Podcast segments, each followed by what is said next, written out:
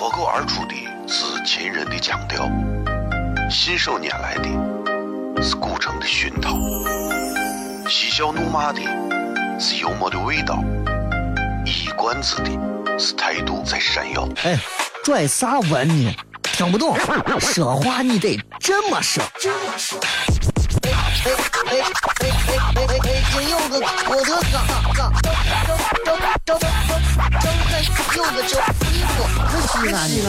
每晚十九点，全球唯一档陕西方言娱乐脱口秀广播节目，就在 FM 一零四点三。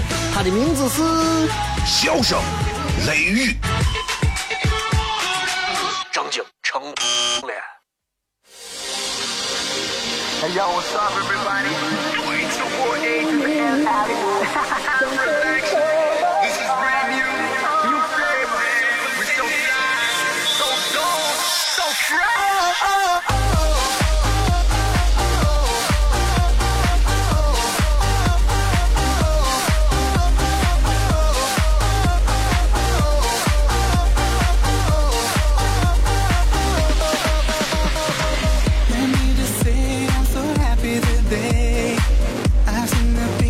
Hello，各位好，这里是 FM 一零四点三西安交通旅游广播，在周一到周五晚上十九点到二十点，小雷为各位带来这一个小时的节目《笑声雷雨》。各位好，我是小雷。embrace. So come back to me and you see we'll last eternally. Oh baby. 节目进行过程当中啊，依旧会为各位来送出一些福利，比方说啥东西呢？咱们的这个，这个，这个，这个，这个，这个，这个，叫我闲一下啊，咱们的本节目奖品由万里行绿卡啊，是由陕西厘米创意文化传媒有限公司提供，万里行商务公司赞助，两张旅游年卡，每人一张。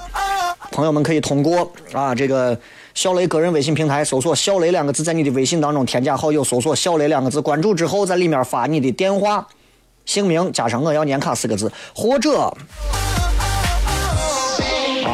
这个主要是在小雷里头发，同时各位也可以来关注另外一个微信号，这个微信号是一个服务号，叫做“糖酸铺子”。啊，今后糖酸铺子将会专门推出以脱口秀演出为主的这样的一个喜剧团队的各种最新情况。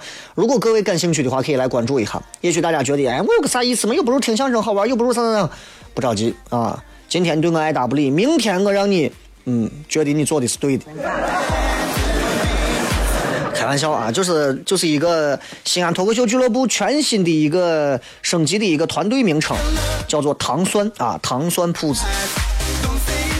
当中，我们也欢迎更多的朋友来加入到我们这个团队当中。呃，关于这个，你觉得我自媒体很强，我平面设计很强，我宣传推广很强，我业务招商很强，我演出很强，我搞笑很强，都可以来跟小雷来发来你的个人简历啊，幺四八二六八六二的这个 QQ 邮箱，幺四八二六八六二。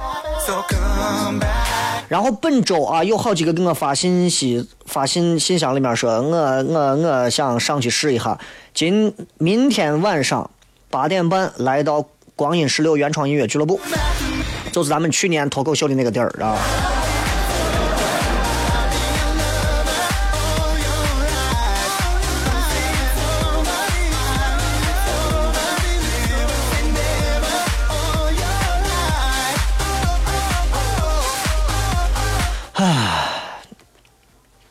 这一天一天，日子很快。这个这个世界，其实你会发现，所有的事情就像一个圆。你做任何的事情，其实就像一个圆。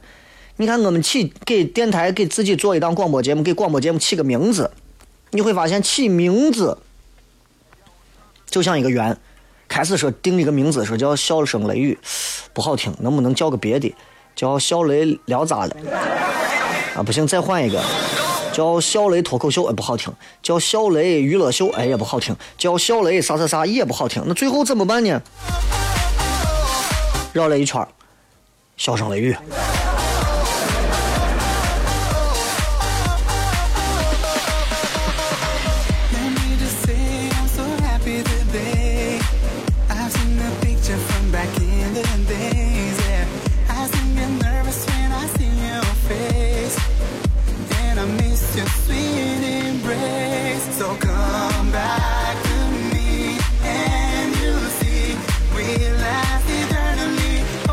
很多人会觉得，你看这个在几何学里头，大家有一个东西叫圆规，对吧？老师也在黑板上拿圆规画过。那会儿我特别喜欢看老师在黑板上我拿圆规画圆，原因是因为那个圆画出来就是比我们手画的直。这告诉我们两个道理。第一个道理，是因为我们的人的心永远不可能做到那么的规则，我们永远是在一个变数当中，所以即便我们手画的圆特别圆，我们也不可能，也不可能啊，比圆规圆，对吧？当然这是废话，但是的确你想就是这个道理。第二个，圆规为啥能画圆？因为圆规的心一直没有变过，圆规但凡它中心那个点稍微偏移一点都不一样了。再反观我们自己，啊，年初我们说我们想做这个，年末我们说我们又想变那个，永远不知道干啥，最后你都快画出一个奥迪变成奥运了。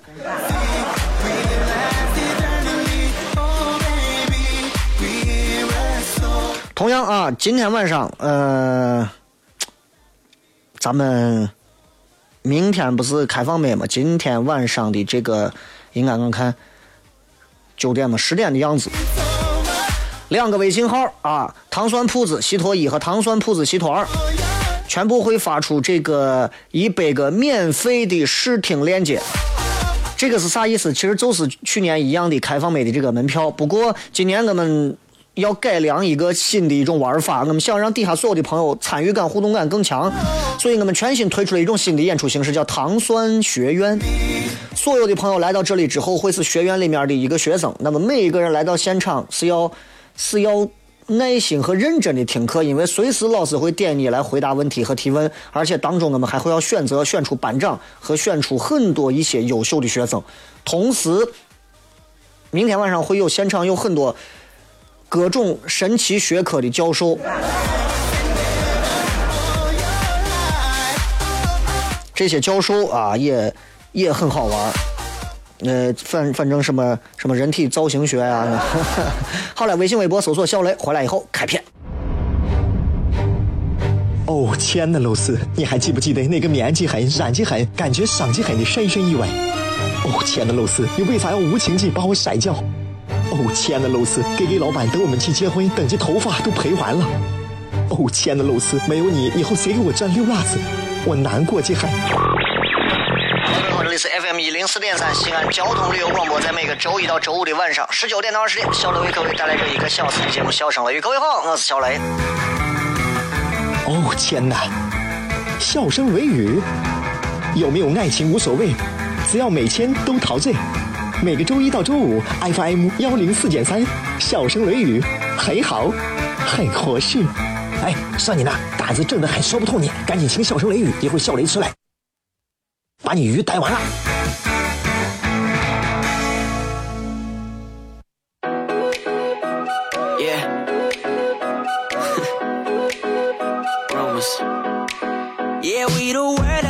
Street. They talk, talk, talk about you and me. Let's start some rumors. Uh-huh. Uh, rumors. Uh-huh. No, I don't know where they came from, but I'm always down to make some rumors. Uh-huh. Uh, rumors. Yeah, they saw me 欢迎各位继续回来收听笑声雷雨各位好我是小雷。呃今天想跟大家聊啥今天是礼拜二。所以平时里边咱跟大家聊的可能都是一些这个呃历史啊或者是别的今儿其实还想跟大家骗一点儿挺挺挺挺有意思的啊骗啥呢。骗一点儿历史相关的事情。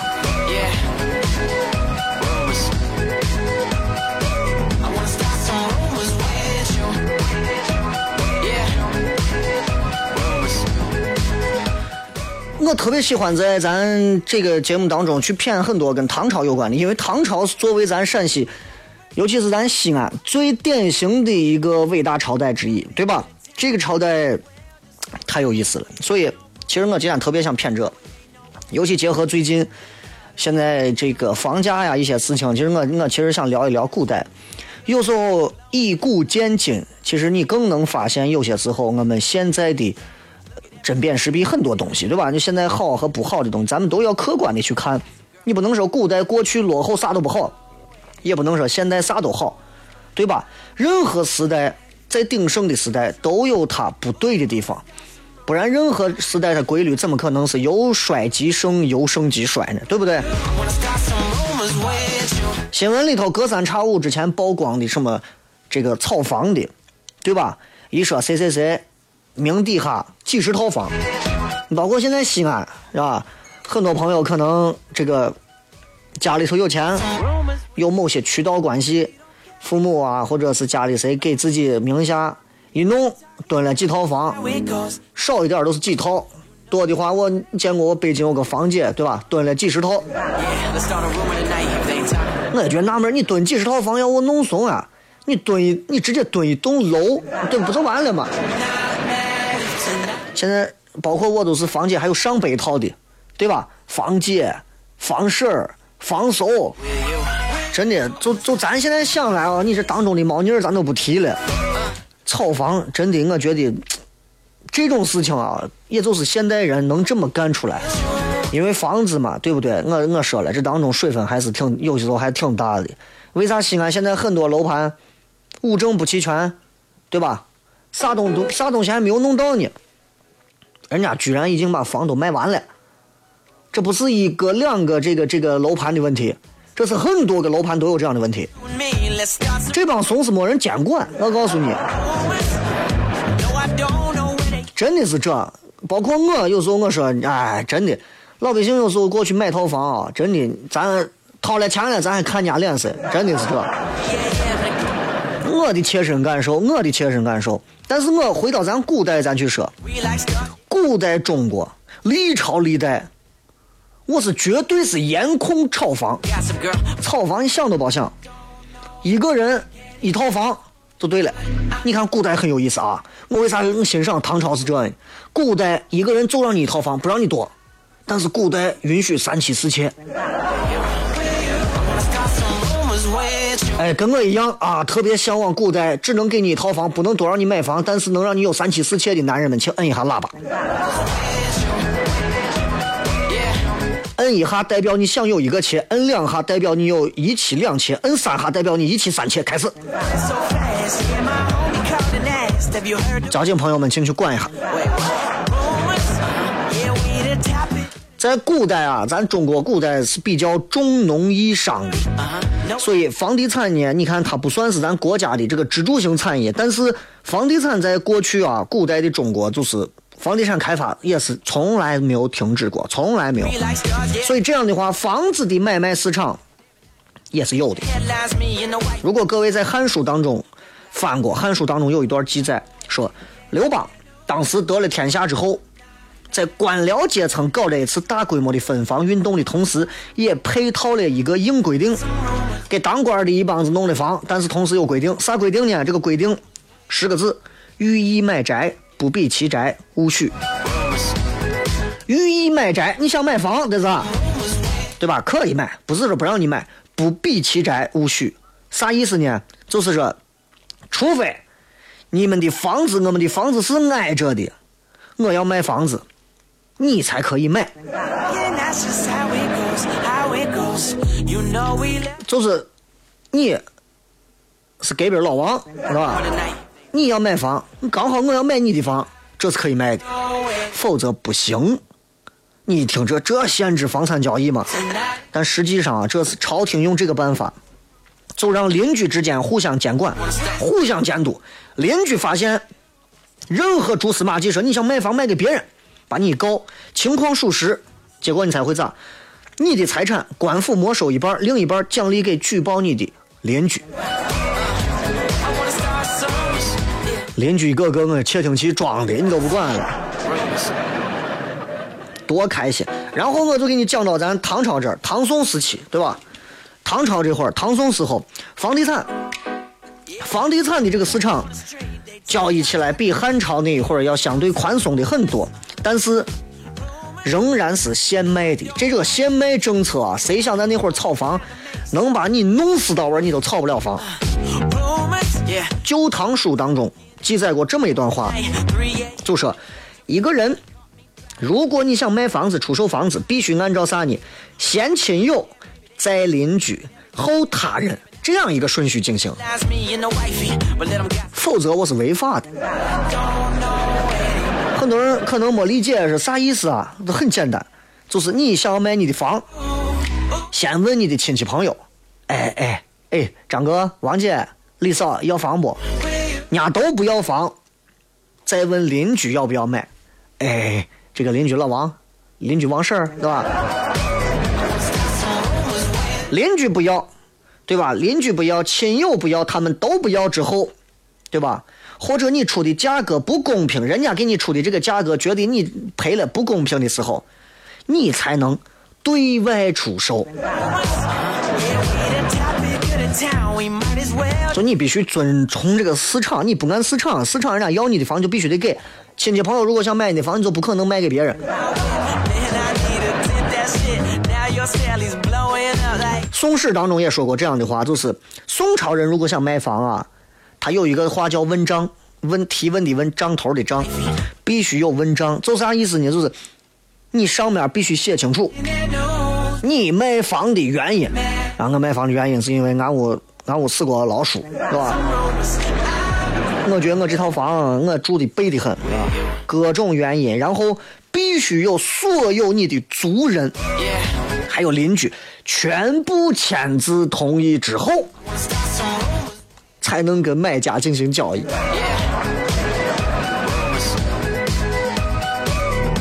哎，这真这真的这都把人弄死了，真的。你还炒房啊？你炒房？你炒辣子？你看你能放得了蒜苗不？还炒辣子？再往后，唐宋元到明清时期.更不会有人囤房，更不会有明史当中，包括还有清朝的清史稿当中也说的清楚，明清时代房地产市场实行的是啥？找房款制度。这个啥意思？人家明文规定的，就是允许你卖方凭中公估找贴一次。啥意思？我给你一说，你就你就明白为啥不会有人囤房子了。举个例子啊，解释这个制度特别好理解。就比方说，你三十万把房卖给我，对吧？然后呢，过了几个月，你发现你的房价涨了，涨到五十万.你可以依照法律的规定找我，我不把你三十万把你的房买走了吗？但是现在涨五十万了，你可以根据法律规定回来问我，再补剩下的二十万给你。我哥十套房，我还要掏了三百万，我想着还能挣二百万，结果二百万还给你，谁还会囤房？所以有时候咱反观一下现在，你说现在的条款更细致了，但是现在跟过去比，我觉得那些能够囤房的人，我势必是没有像这样的法律法规吧。再比方说二十四史，二十四史虽然讲的是官场官司，对不对？但是还能有很多古代房地产市场的信息。历朝历代朝廷，人家都有各种就是限制啊，你个人拥有的这个你的园、你的宅、你的地的面积，一旦超标，轻的挨板子，重的没收财产。资治通鉴》里头也写过呀，《资治通鉴》里头人家说的是，唐玄宗那会儿，朝廷给整个的这个住宅用地啊，卡的特别紧，普通人家每三口人给一亩宅基地.这是普通人家。人家那会儿还有叫贱民人家。的，贱民的家庭每五口人给一亩宅基地，违规的话肉刑伺候。肉刑不是让你拿肉来尝，是要打你。嗯，所以你看，古代房地产市场还是搞二手房交易，对吧？几乎没有人说是炒房啊啥，最多就是二手房买卖为主。其实你觉得，哎，咱仔细回来，你说这样想一想，你觉得这样得是还挺好的。哎，我还真觉得这样挺好的。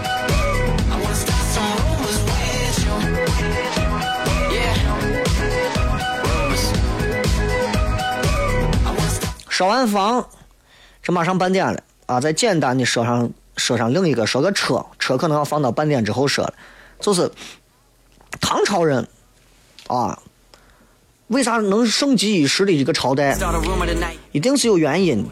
我觉得现在的西安在某些地方应该向过去唐朝去学习，因为那一会儿的唐人的那种 精神气魄，我觉得有时候比现在西安人的这种所谓的开拓进取的精神要猛得多。罚就是罚，赏就是赏，赏的时候赏的你大气磅礴，罚的时候罚的你肝肠寸断。对吧？不像现在有些时候，对吧？哎，你自己心里头琢磨，我就不细说了。呃，半点之后再跟大家谝一点别的。如果大家觉得感兴趣，想聊哪方面的知识，或者是哪方面的事情，也可以来通过微信、微博告诉我。今天微博直播帖啊，也是有话题的。这个话题也就是一句话啊，一句话，呃，说出你的癖好。每个人都有癖好，你像我的癖好，我爱吃鸡蛋，对吧？我我爱吃香菜，对吧？我的癖好。但是你总爱吃发的，我就想发财，你知道吧？当然吃啊穿呀各种上头都有癖好，我不知道各位有啥癖好啊？微博各位可以关注小雷，微信也可以关注小雷，直播贴在微信上，微博啊在微博上，微信平台你们可以来发你们的要年卡的信息。糖蒜铺子希望你们格外关注一下这样的一个微信号，这个微信号最近我正在整合各种的商家资源，希望能给大家，尤其是买票来到现场的朋友更多优惠。休息一下，回来片。脱口而出的是秦人的腔调，信手拈来的是古城的熏陶，嬉笑怒骂的是幽默的味道，一冠子的是态度在闪耀。哎，拽啥文呢？听不懂，说话你得这么说。哎哎哎哎哎哎，北京有个郭德纲，纲，张张张张张张有个叫李波，是西安西安。每晚十九点，全球唯一档陕西方言娱乐脱口秀广播节目，就在 FM 一零四点三，它的名字是笑声雷雨，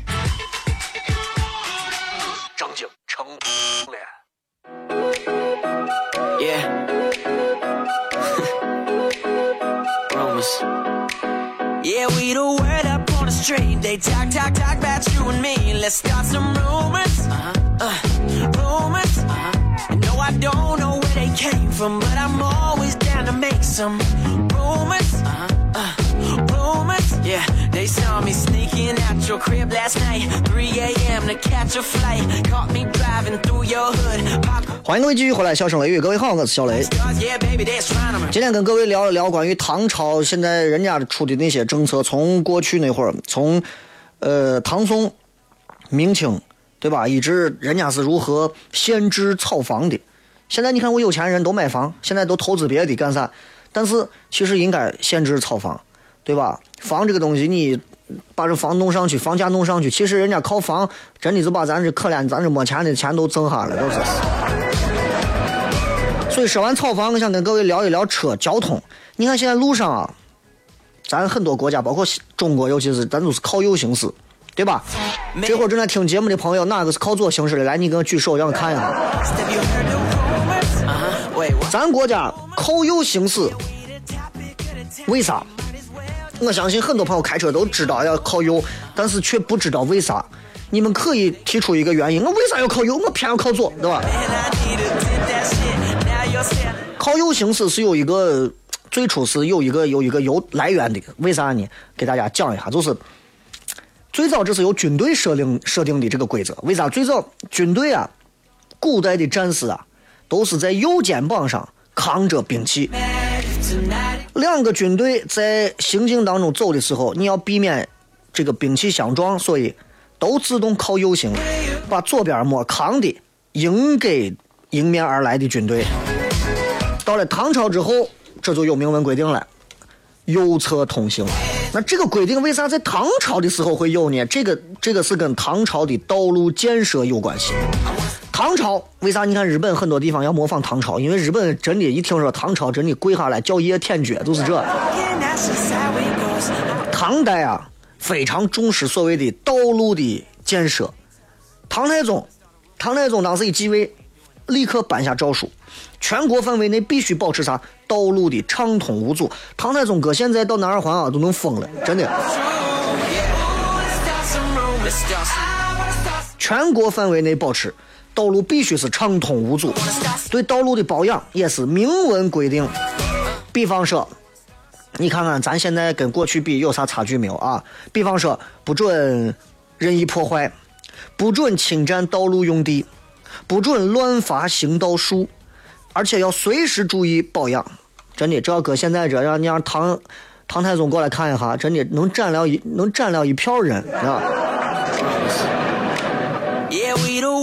唐朝那会儿非常重视啥？还有一个就是驿站，大家都知道，对吧？一骑红尘妃子笑，无人知是荔枝来。驿站都是靠驿站传递的，驿站传递信息迅速啊！紧急的时候，驿站的马每个晚上可以行五百里以上，我相当厉害。那唐朝利用那个驿站做很多事情，就跟刚刚说的，杨贵妃吃荔枝都是拿驿站的马送过来。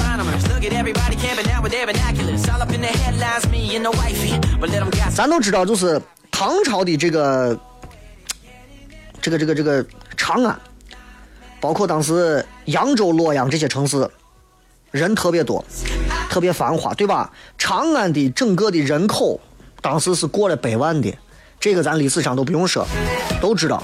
城市的道路建设能过百万级的城市，在当时那个时候，那道路建设绝对是一流的。长安的道路网跟现在其实一样，棋盘式的。北千家是围棋局，十二街入种菜棋，摇人巍巍如潮火，一条星宿午门西，对吧？就是像围棋局一样。所以，呃，长安的这个道路网它是南北向十四条街，东西向十一条街。中轴线是哪儿？朱雀大街。朱雀大街宽一百五十米，街中间是八十米宽，多气派的一个，对吧？如果唐太宗看到现在说你挖开弄啥修地铁，整个的路面是用砖铺成的，道路两边排水沟、行道树也是布置的非常宏伟。而且长安城里头的道路啊，是用啥泥和泥土跟沙子混合夯实，而且它为了防尘，为了防尘，上面铺上细沙子。你要知道，铺的这个沙地的这个沙子啊，来自的是哪儿？长安城东的浐河。所以人家有一首唐诗叫做“长安大道沙为堤，早风无尘雨为泥”，讲就是这长安大路上的这个沙子来自于浐河湾儿。野外的道路也有，刚说的城里的长安的野外道路，人家修的也非常好，分两种。第一种叫做驿道，啥叫驿道呢？就是驿站专门走的道路，也就是官方修的国道。就有点像现在国道嘛，对吧？运粮呀、行军呀、传文书啊，这是官方主要走的。另一条道，那就是就是相对比较地方修的那种道路，那种道路就是或者是呃自然踩出来的，对吧？好一点的地方路可能铺的石板，差一点就是土路。所以你看，因为交通一发达，人口一多，城市里就会有很多的一些交通状况。出了车祸怎么办？各位，你说那会儿那会儿还有车吗？我跟你讲，唐太宗那会儿啊，呃，唐太宗手下的中书令，中书令有一位姓马的马周就提了一个右侧通行的规定，然后唐朝对超速有非常严格的处罚条例，你觉得好玩不？唐朝人谈超速，你马能跑多快吗？他举例，他在《唐律》当中，你们有空真的买一本叫《唐律》的书回去看一下唐朝那些法律律典，哎呀，神奇死了。就是比方说，他规定，在没有任何公司缘故的情况下，在街道和巷子的人群当中，你快速驾马或者驾马车，那么就是你这个骑马驾马车的人失主，将处以拿竹板或者是金条打五十次几倍的处罚。牛不牛？牛不牛？哎。对吧？你就咱现在这真的，我开车你开到个闹市区里头，那开的猛的轰油的，一个一个多的很，抽死你！就是这。但是后来改了，改了，为啥改了？后来打屁股、打钩子，为啥？唐太宗后来一听说说济北这个地方啊，人的经脉都聚集到这，为啥咱推拿摁的是背，对吧？经脉太多了，呃，说是大发慈悲，说算了，不要打脊背，打脊背对人不好，打屁股啊。而且如果出现严重交通事故，造成比方说人员伤亡，也是要处罚的。但是按照啥呢？按照斗殴杀伤人的罪行，减上一等处理。当然，你看交通事故，对吧？性质它有它的轻有重，根据性质的轻重衡量，也是一个有量化处理的。你比方说，因为这些缘故是可以免于处理的，就是你在人群当中快速骑马出了事故是可以不不必处理的。第一个，公文传递；第二个，朝廷的命令发布，比方说圣旨到，不是你把人怼死了，没事，白死，对吧？第三个，有病求医的；第四个，急于追人的。当然，因此造成人员伤亡的，你看连急于追人的他都不罚，你说，如果造成人员伤亡，有钱赎，呃，就是那你就交钱赎罪，就是罚款嘛，对不对？嗯，古代因为你看这个路况也比较差，所以你看古代很多路其实是非常崎岖不平的，对吧？所以有时候这个有雪，有雪的时候路特别滑，没雪的时候呢，那就是泥。实路特别不好，那很难走。所以到清朝的时候，定了一些交规。这交规也很有意思。这交规，比方说，就是为了减少雪灾期间交通事故。当然，交通事故主要是马，交通工具主要是马嘛，对不对？大清的律例当中也是有规定说，因为天气关系啊，骑马撞伤人的，首先赔医药费，你还得把坐骑啥赔给人家伤者。哎，为啥现在人碰瓷儿不比不了古代？古代没人碰瓷儿，为啥？你把我怼了，你宝马都是我的。你如果把人撞死了，打一百大板，坐牢三年，另外赔偿死者家属丧葬费，而你的坐骑呢，官府没收。所以你仔细看，现在很多的一些制度啊，真的是从古代沿袭过去的。而现在我们很多制度，我觉得其实可以再学习学习古代，对吧？Your crib last night. 3 a.m. to catch a flight. Caught me driving through your hood. Paparazzi got me good. We like stars, yeah, baby, they're astronomers. Look at everybody camping out with their binoculars. All up in the headlines, me and the wifey. But let them gossip, girl, Blake Lively. I don't know where they're getting their news, but I'm not mad if tonight it comes true. Ooh, let's start some rumors. I wanna start some rumors with you. With you. Ah. 想一想没有啥还要跟大家继续说的差不多就这些。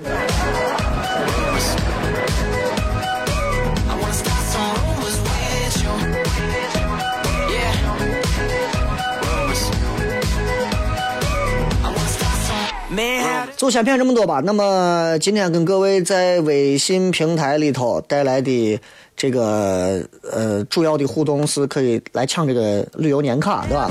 大家可以发来信息就可以了。呃，每天都会给导播公布两位，然后打电话啊，给你们会打电话通知。另外呢，这个微博上我们的直播帖，一句话说出你的癖好。哎，你听我这个爆破音，癖好是吧。癖好跟爱好是完全不一样的，啊？具体为啥你自己百度一下，对吧.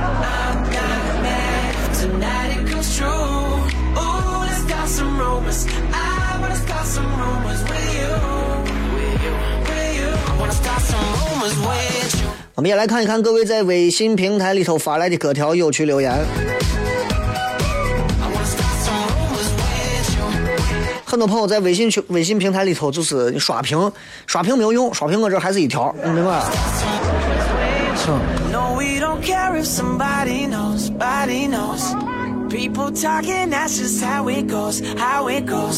这个有一个朋友在我看在微信平台里头说，说是嗯，这个叫 hide 雷哥，我同事越来越娘了，怎么办？现如今啊，真的是友谊的小船是说翻就翻，哼，爱情的巨轮是说沉就沉，青春的小鸟是说飞就飞，好好个爷们儿说弯就弯，很正常，是吧？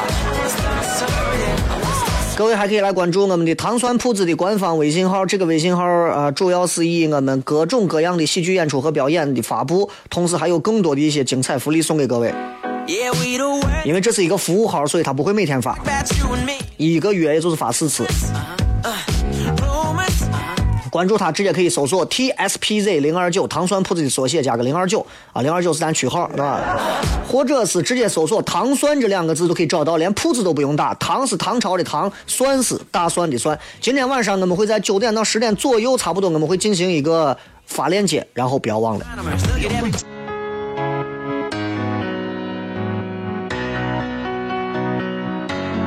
Baby, you let me down. I'm closing the door.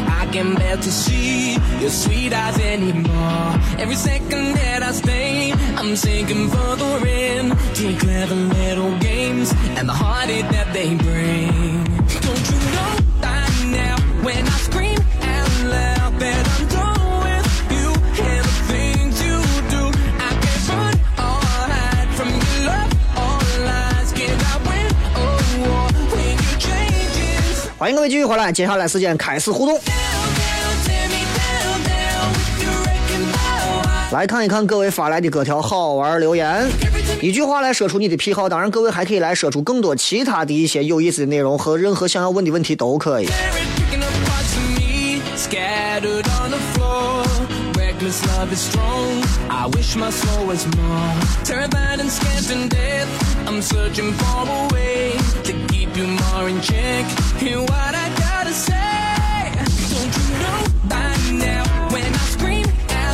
这个癖好有很多啊。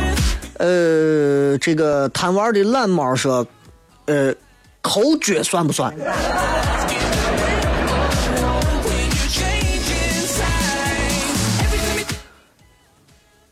呃洗脚的时候躺到床上坐沙发上抠脚不算。你吃着手抓饭对吧？或者是读书的时候喜欢赞一下手指头，翻书的时候抠脚，那我就觉得厉害了。一次笑七天说：“no 做 no die，不见棺材不落泪的自由活着。”这叫癖好吗？情绪别致说：“昨天下一个就到我了，竟然就结束了。”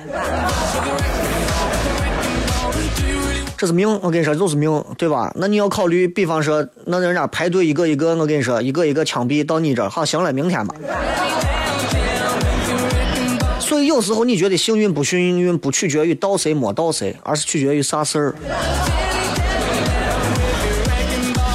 w 斯 s 说，洗完澡坐老板椅，老婆废了，抽根烟，ace。这是结婚两三年之后可怜的，对吧？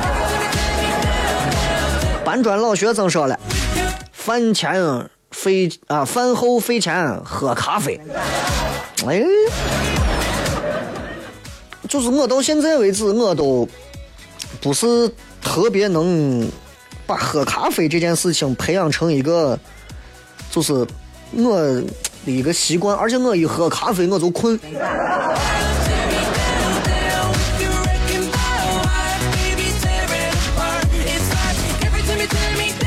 喝咖啡就是跟喝茶一样，人的嘴是越来越刁的。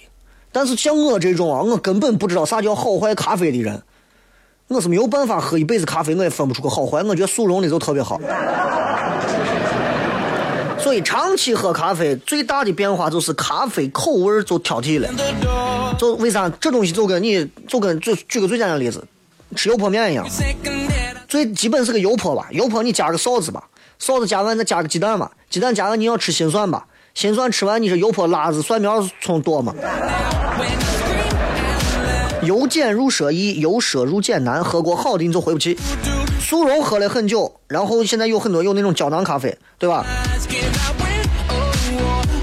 咖啡反正不要喝太多，有的喝多了你就一天就心跳一百多下子，亢奋。小李子说，对猫咪或者与猫咪有关的东西没有抵抗力，我还是没叫被挠过。所谓情深说，袜子脏不脏，闻过才知道。脏啊！我跟你说，袜子脏不一定它臭，有时候袜子臭也不一定脏。俺以前宿舍有个伙计，袜子是白的，我告诉你，看上去我鞋也干净，白的，可是那袜子你闻不着。虽然是白的，但袜子是硬的。所以这让我突然明白一个道理：袜子干净，不代表就它就不臭，你知道吧？这就跟人一样，人体面不代表这个人就不黑。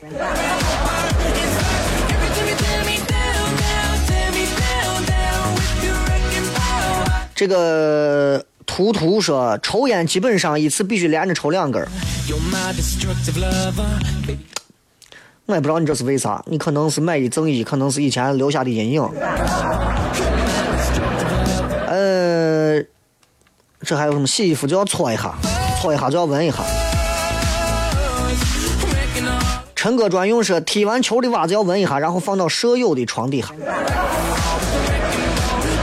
我觉得前半句都不是癖好，后半句是癖好。文言说喜欢上课时候喝咖啡，喜欢吃完饭的时候喝酸奶，喜欢坐副驾驶，但是不喜欢坐在公交车车轮子上的两个座位。这还是有一个男人惯的。章鱼小丸子说：“我的癖好是不爱洗澡，真的，跟我一样啊。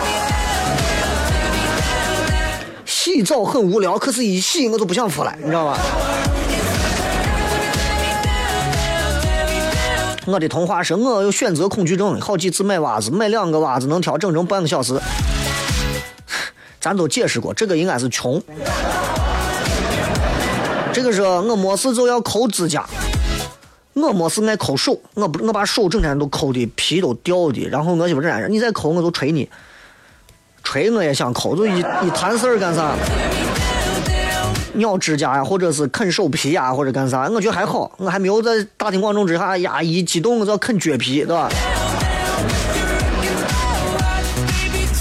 银河狂徒说：“雷哥，我正爱喝黑咖啡，就是那种雀巢的那种廉价的，一次放两个小袋冲一大杯，杯喝不厌啊！我也不是一点不比那种什么胡吹冒料的什么美式黑咖啡味道差。雷哥，我不是打广告，我也知道你我能有啥好打的广告？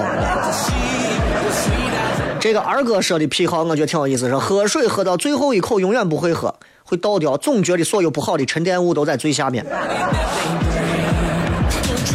这你要是让俺屋人说，就是你这娃永远，我跟你说，你这怂子没福，永远没福，福弟子，是吧？张爱豆说：“雷哥刚打完球回来，害怕错过你的直播，你知道我有多喜欢你啊？雷哥的节目吗？喘气啊！那个，我的癖好是洗完脚还要穿上袜子，因为我天生怕冷，不过有时候还会被舍友笑话。我是只要上床，我必须把袜子脱了。”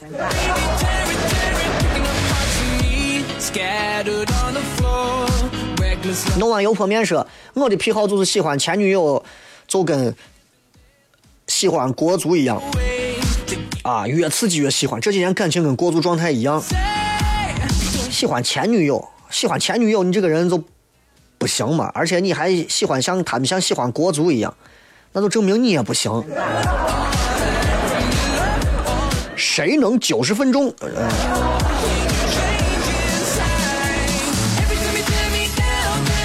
让神哭泣说，早上起床睁开眼，第一件事情就是连续吸两个烟。早上起来，清新的空气啊，对肺的污染是双重的，恭喜你。这个 Lucky 说，我喜欢闻自己的脚臭味儿，这这是其实这是有一个科学，下回给大家好好谝下这种变态的毛病啊。这雷哥，我你让我喇叭摁了一路，没有交警咋办？没有交警就没事嘛，瓜娃没有交警咋办？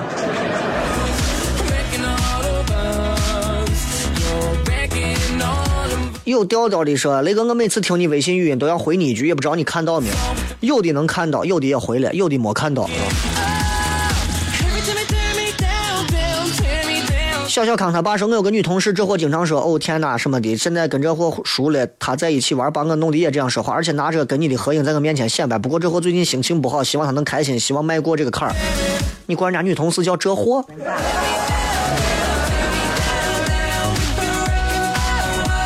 跑跑路说，我老公脱完鞋总要闻一下袜子，怪病，这不是脚臭不臭，其实是反映身体的一个情况。这个刘文艳说，我的怪癖是癖好是睡前扫床。这个莫斯什么丁说喜欢闻漂亮女人身上的香水味儿，呀，主要是漂亮。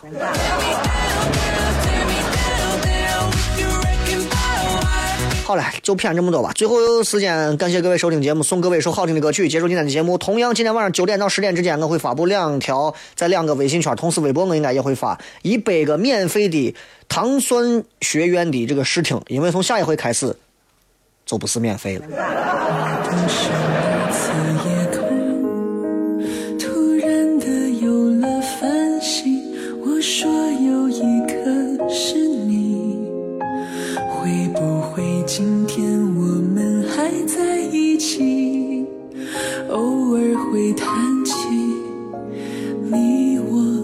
相遇。